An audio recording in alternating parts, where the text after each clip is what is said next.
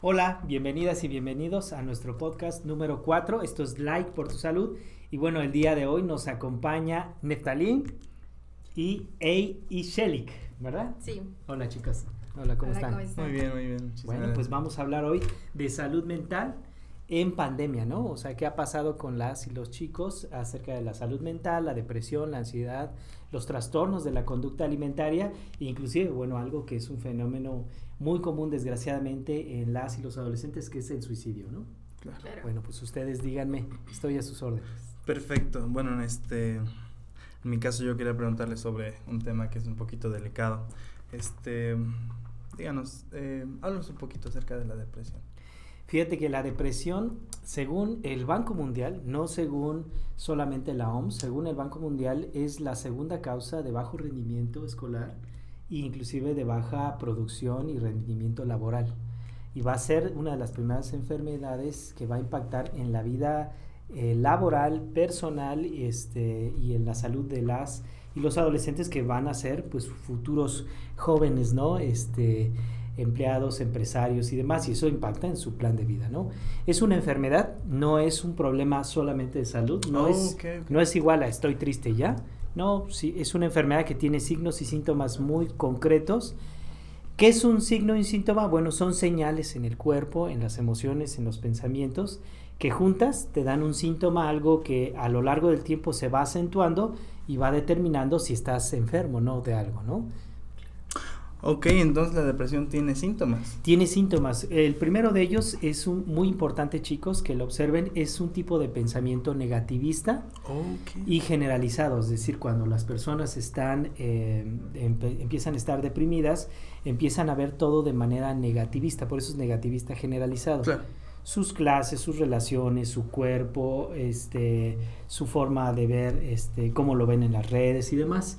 Y empieza también a tener un pensamiento este, ansioso, es decir, empieza a tener temor acerca de algo que vaya a ocurrir.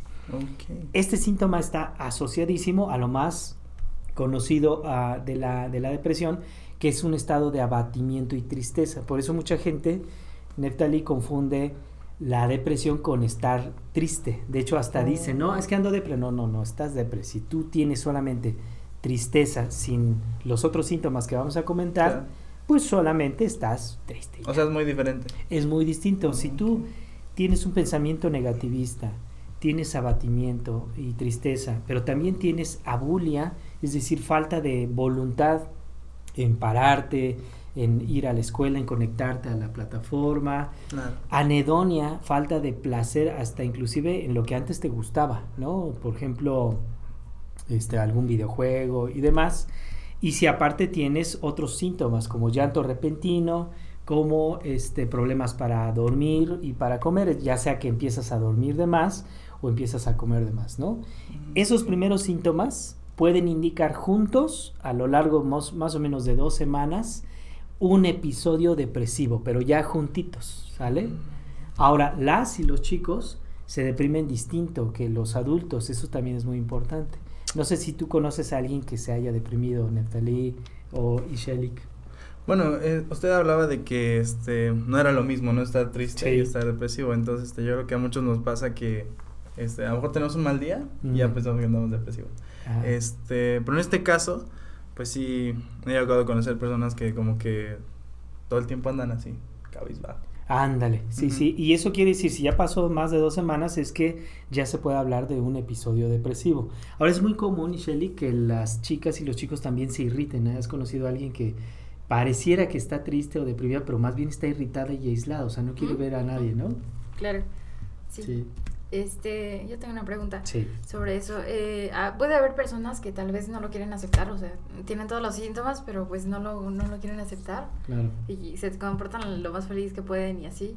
Sí. Este, en esos casos, ¿qué se puede hacer? Eso es muy importante, este, tu duda, y les recuerdo por favor a, a las y los chicos que nos están viendo que para eso están los servicios amigables y la Secretaría de Salud.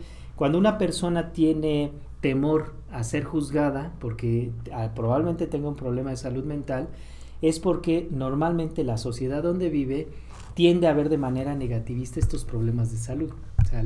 Y es muy común que no quiera ser criticada, porque cómo vas a ir con el médico, cómo vas a ir con una psicóloga, un psicólogo, un psiquiatra. Bueno, pues es que es un derecho que tenemos. Lo que hay que hacer es hacerle ver a tu amiga, a tu amigo, que es un problema de salud, que no está mal lo que le está pasando, sino más bien es un problema que necesita y debe de ser atendido y, y visto, visibilizado por, por sus cuidadores, es decir, por sus papás, que son luego los últimos que se enteran ¿no? del tema. Claro. Muy bien, entonces, ¿qué consecuencias podría traer? Bueno, este, me faltaban dos este, síntomas que te Ah, quisiera comentar que es muy, muy importante. Uno son ideas de desesperanza.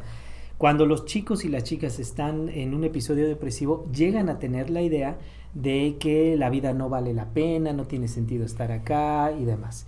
Y a veces esas ideas de desesperanza se transforman en ideaciones de muerte, ¿sale? Es decir, es distinto decir que fea está la vida y demás, a decir ya no quiero estar acá y lo voy a hacer así. Esa idea de muerte se puede traducir en, en el último síntoma que es un gesto, un gesto autolesivo, es decir, que quiera dañarse, ya sea cortándose, ya sea de diferentes formas, Claro. o ya en una intención suicida, es decir, ya una planeación con, un- con, un, este, con un procedimiento. Digamos, ya ¿no? sería muy al extremo. Pues fíjate que no tanto, muchos que pasamos por la adolescencia llegamos a tener ambas. eh, Ah, y ¿sí? esto es común, sí, también vale la pena mencionarlo porque no hay que estigmatizarlo. O sea, Claro. cuando estamos deprimidos en la adolescencia llegamos a pensar que la vida no vale la pena, pero también que en una de esas no quisiéramos estar acá, ¿sale? Entonces hay que estar muy atentos. ¿Qué consecuencias tiene? Muchísimas. Lo primero es que interrumpe tu plan de vida porque tú necesitas tener salud, así como salud sexual, física, nutricional, psicológica para echar a andar. Es la gasolina que tenemos. Claro. Las personas deprimidas están como a medio gas, haz de cuenta, no funcionan como deberían de funcionar como estudiantes, como hijos, como novios, como este, novias, como este, mamás, papás y demás, ¿no? Lo segundo es que derivado a que se trastoca su trastorno alimenticio y de sueño, su ciclo biológico, empiezan a tener eh, secuelas inmediatas, cansancio, desnutrición o ingesta excesiva, ¿no? O a veces empiezan a tener ya bastantes problemas para, para dormir, este, insomnio y demás. Son los primeros este, síntomas físicos, ¿no? ¿Qué pasa si tú no armas un buen plan de vida? Pues empiezas a bajar de rendimiento en la escuela y demás, y en una de esas, pues te, te reprueban o tú mismo decides soltar, ya no conectarte Claro. en línea. Y bueno, finalmente, como lo comentamos ahorita, que termines teniendo una intencionalidad suicida. Que es, bueno, salve decir, la segunda causa de muerte en jóvenes. Aquí, aquí la primera causa de muerte en jóvenes son los accidentes viales asociados al consumo de sustancias y entre la segunda y tercera, porque varía por año, este, son eh, los suicidios, ¿no? Entonces eh, es una consecuencia inmediata, digamos. Ok.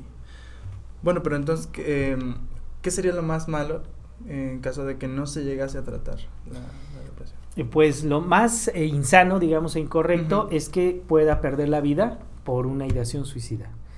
Eh, lo otro es que se interrumpa su, su plan y ya no le dé continuidad a los estudios. Es muy común, ¿sale?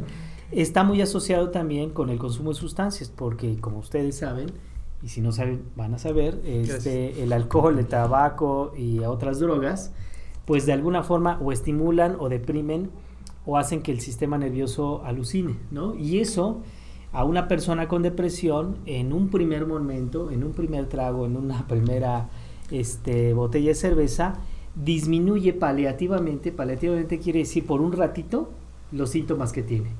En un primer trago, ¿sale? En un segundo, tercero y demás, lo que hace es potencializarlo. Entonces también está muy asociado al consumo de sustancias, porque los chicos por no sentirse así, pues se empinan más de un trago, ¿no? Entonces eso es más, es más susceptible que empiecen a consumir todo ese tipo de cosas para que puedan es- como escapar, por así decirlo.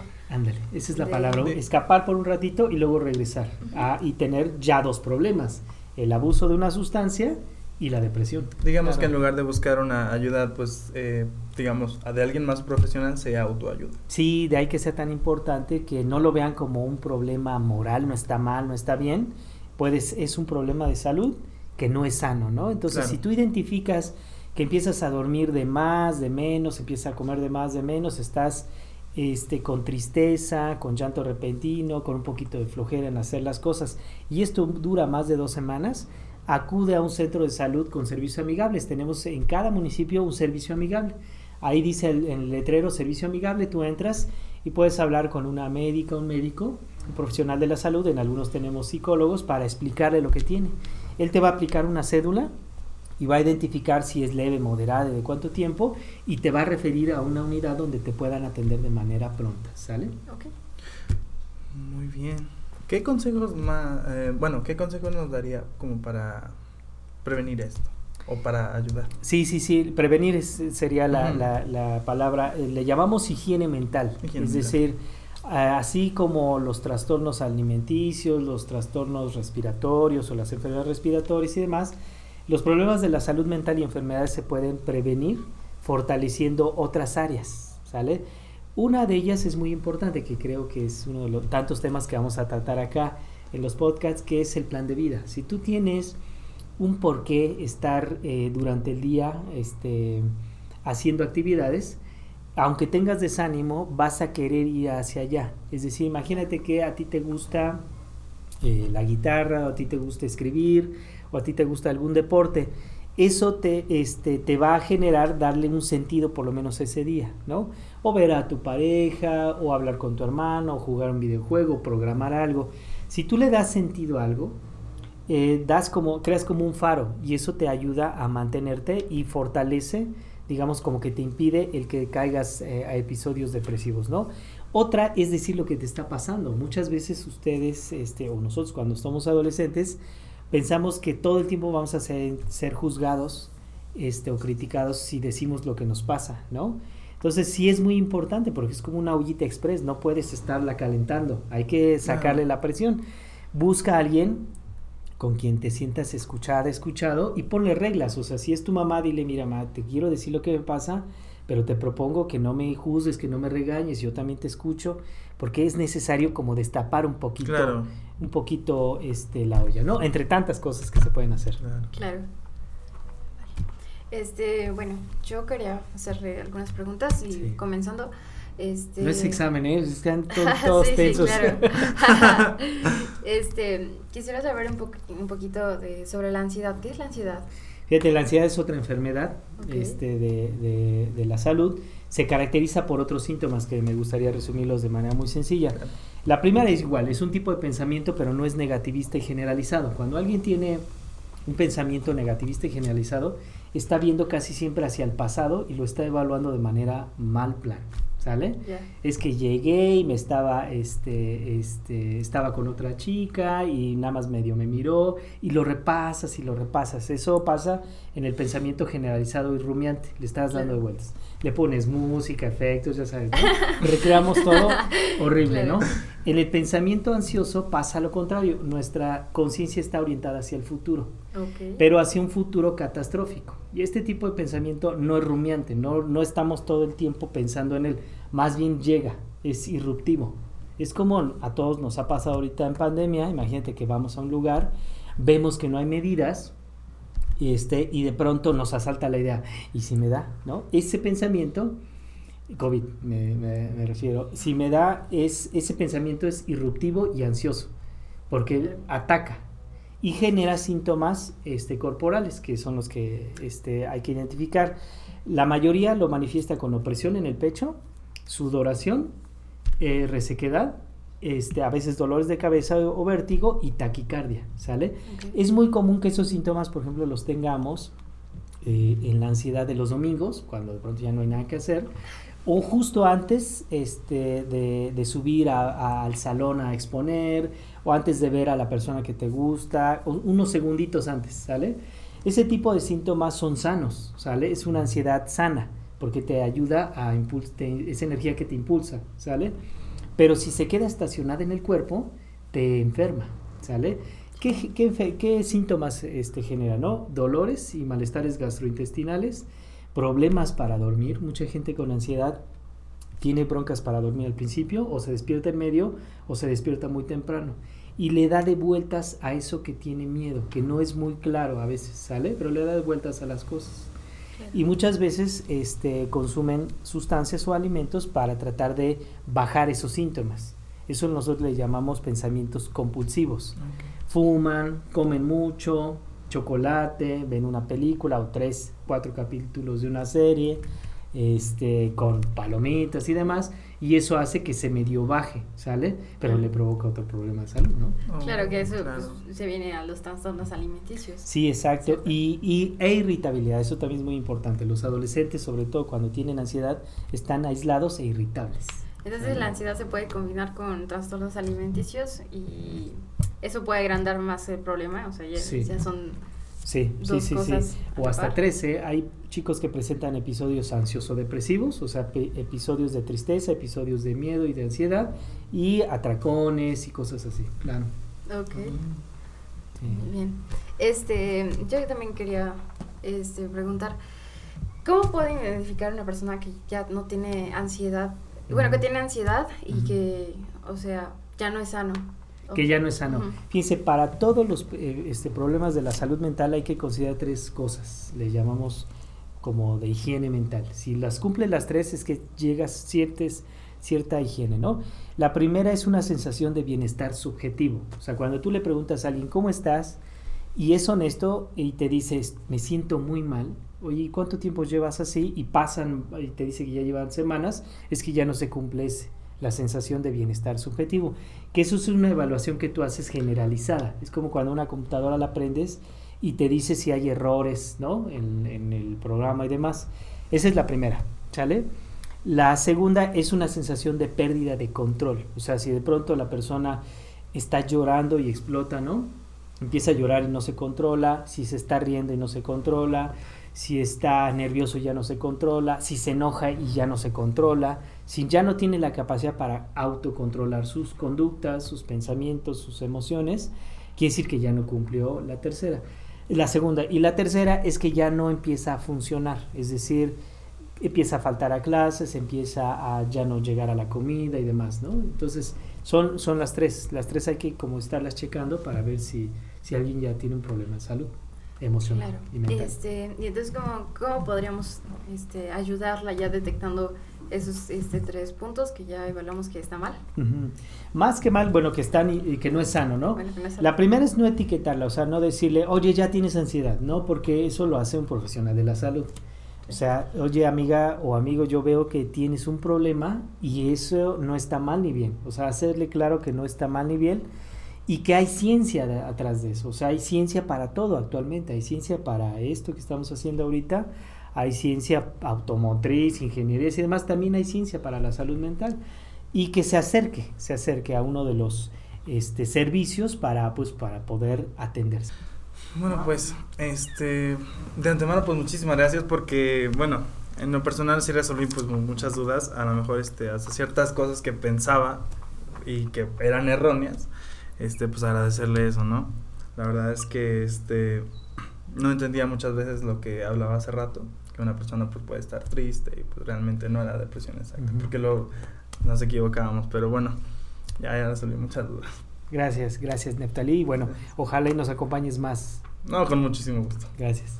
Claro, bueno, yo también te quiero, quiero agradecer pues para aclarar todo, todo, todas estas dudas en resumidas cuentas, pues ya tengo como más en cuenta cómo poder ayudar a una persona con ansiedad, ya que pues vivimos en un entorno donde ahorita hay este muchísimo, muchísimas, este, eh, no, no hay mucha salud eh, mental. Sí, claro, y hay muchos factores ansiógenos y estresores, claro, entonces esto ha aumentado.